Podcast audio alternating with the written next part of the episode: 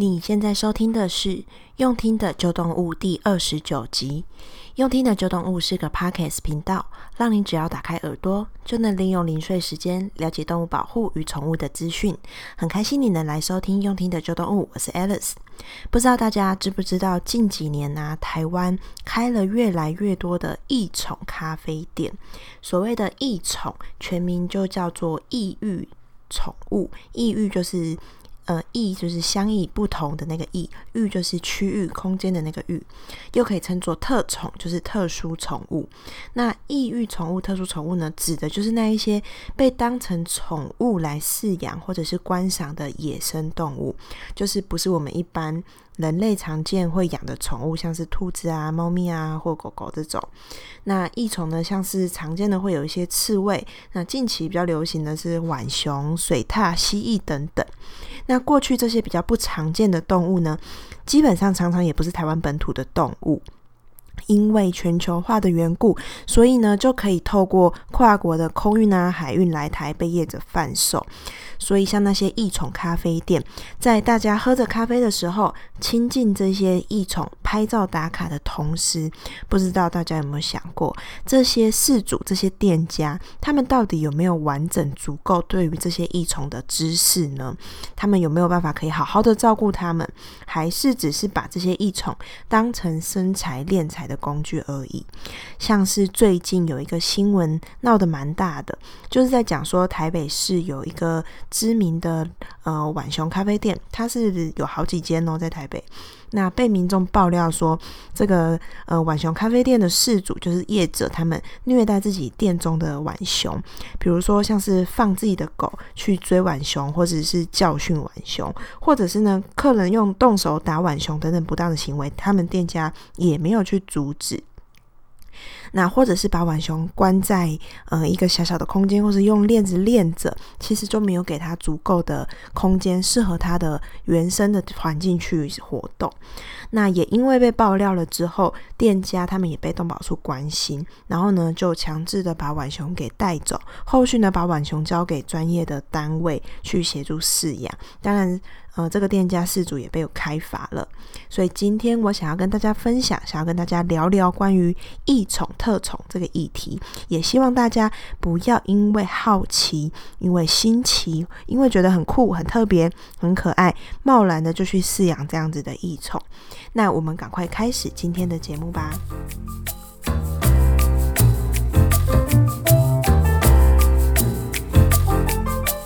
根据去年二月。有一个叫做世界动物保护协会，他们发布了一个最新的报告，叫做《狂野之心：异域宠物贸易的残酷现状》。在这个报告里面呢、他们表示说，因为跨国空运的便利跟网络交易的兴起，所以呢，让这个异宠的市场越来越大。每年呢，都有数百万只的野生动物，他们在他们的栖息地被捕，那或者是在呃被圈养的环境下去人为的繁殖出来，然后贩卖成为异域宠物。那和长久以来跟人类相处饲养的猫咪啊、狗啊、兔子不同，这些异域宠物呢，它们都还是属于野生动物的范围，所以呢，它们基本上它们的。生活环境跟习性都不一定适合人类的生活环境跟社会，尤其是现代的都市。那而且呢，饲主大多也对于如何饲养这些特别的宠物没有足够完整的知识，不知道它们的习性，不知道怎么样的环境适合它们，所以呢，使得这些被人类在呃大城市里面饲养的异域宠物，他们很容易面临到可能压力。觉得无聊、觉得孤立，或者是营养不良等等的困境，很多啊都会出现精神问题，产生不同的刻板行为。比如说，刻板行为就是像鸟类的话，如果有刻板行为的话，他们可能会一直疯狂啄自己的羽毛。那有些动物呢，他们可能会一直舔自己的身体，舔到严重的脱脱毛，然后有皮肤问题。那大型一点的动物，比如说像是猫科动物啊，或者是熊啊等等，豹啊这些。他们呢就会在一样的地方一直来回的踱步，好几个小时都不停。所以这些都是动物的刻板行为。所以呢，在报告中主要就可以从三大面向来切入探讨这样子异域宠物被人类饲养的议题。那第一个面向呢，就是从动物福利的部分来切入哦。像是啊，他就提到说，有因为有商业行为，有人想要养这些异宠，所以呢，就会有人工繁殖场。那大家应该都知道说，繁殖场不论是异宠，或者是我们平常在宠物店可以看到的那些猫咪、狗狗、兔子等等，繁殖场呢，他们基本上就会强迫动物去不断的连续受孕，就会使动物受到很大的伤害。另外一方面呢，又可能为了强化动物的某一个生物特特征，让它们更好卖，或者是配合市场大家的喜爱，就会一直这些繁殖场，他们就会一直去专门繁殖有特定特征的动物，就会造成这些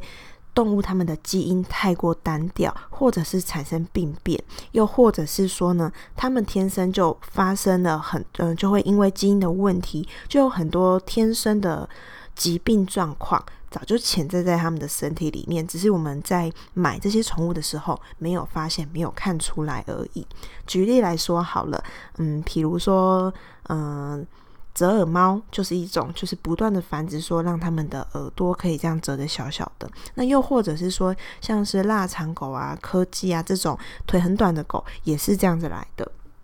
所以它们基本上都会有很多的问题。那这些宠物呢？卖出去之后，可能就常常会因为，呃，我们人类的生活环境根本就不适合这些异宠、这些野生动物，又或者是饲主根本就没有足够的知识了解这些野生动物的习性，所以呢，这个报告就指出说，其实啊，这些人类饲养的异宠，七十五趴都没有办法活到他们应有的寿命而结束生命哦，在一年内基本上就会死亡。那第二个面向呢，则是物种的保护。除了人类啊，我们繁殖进行贩卖之外，因为很多的异宠，它们都是野生动物嘛，所以都是从它们原生的野外去捕捉来的，所以呢，就会因为过度的捕捉、盗猎这些行为，造成一些特定物种濒临绝种。比如说好了，就有提到一个叫做非洲的灰鹦鹉，因为啊，这种灰鹦鹉它们的寿命很长，而且智商又特别的高，所以呢，它们可以模仿人类说话，就会模仿的更好，所以非常受到欢迎。所以在过去的四十年当中，这种稀有的非洲灰鹦鹉，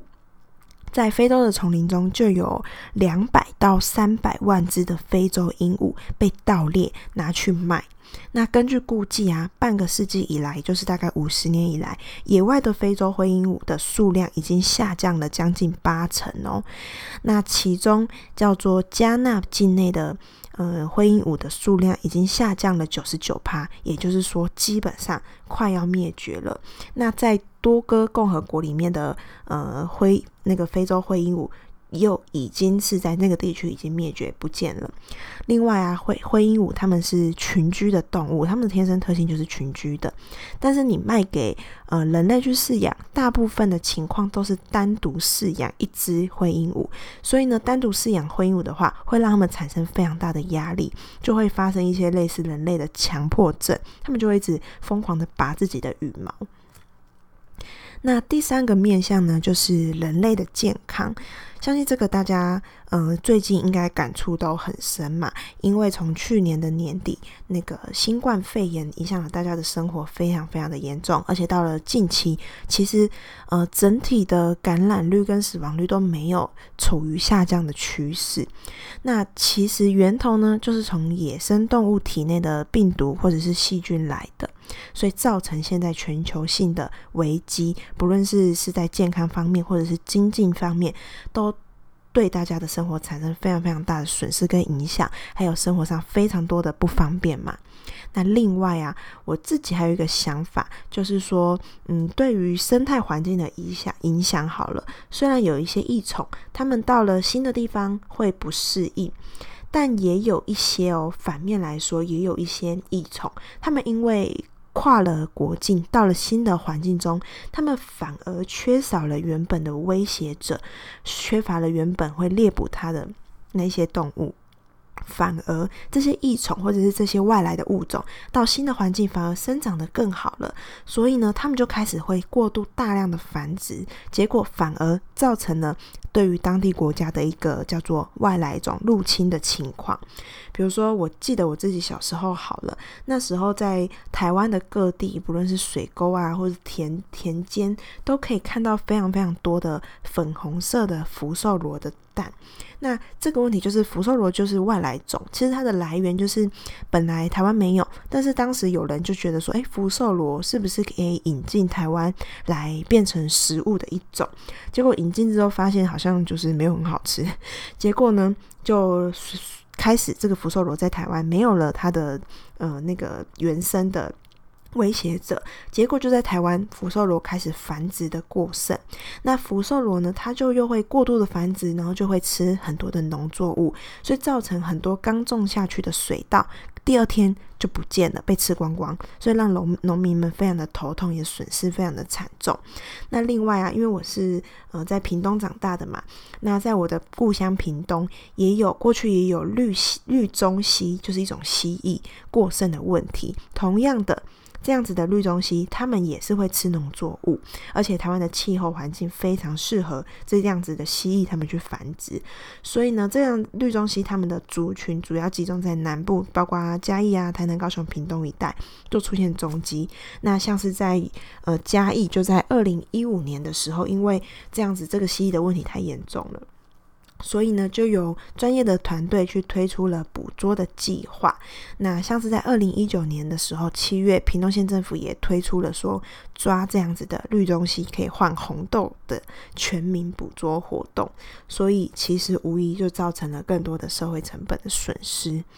所以啊，我一直觉得野生动物，它们就应该好好的生存在它们适合的地方，适合生生存在它们原生的环境里面。如果真的喜欢它们的话，觉得它们真的很可爱、很特别的话，那更应该给它们该有的环境，让它生活在大自然当中，才是最好的选择，而不是因为我们自己人类的私欲，就把这样子不适合养在我们人类生活中的异宠圈养成为宠物。也希望啊，大家也可以把这样子的观念跟知识分享给你周遭的亲朋好友。然后呢，如果看到一些异宠的餐厅啊，会咖或是咖啡厅等等，也希望我们大家，我们不要去那样子的地方用餐，不要支持这样子的行为。希望大家都能够一起让动物和人类能够和谐的、快乐的、自由的在地球上面一同生活。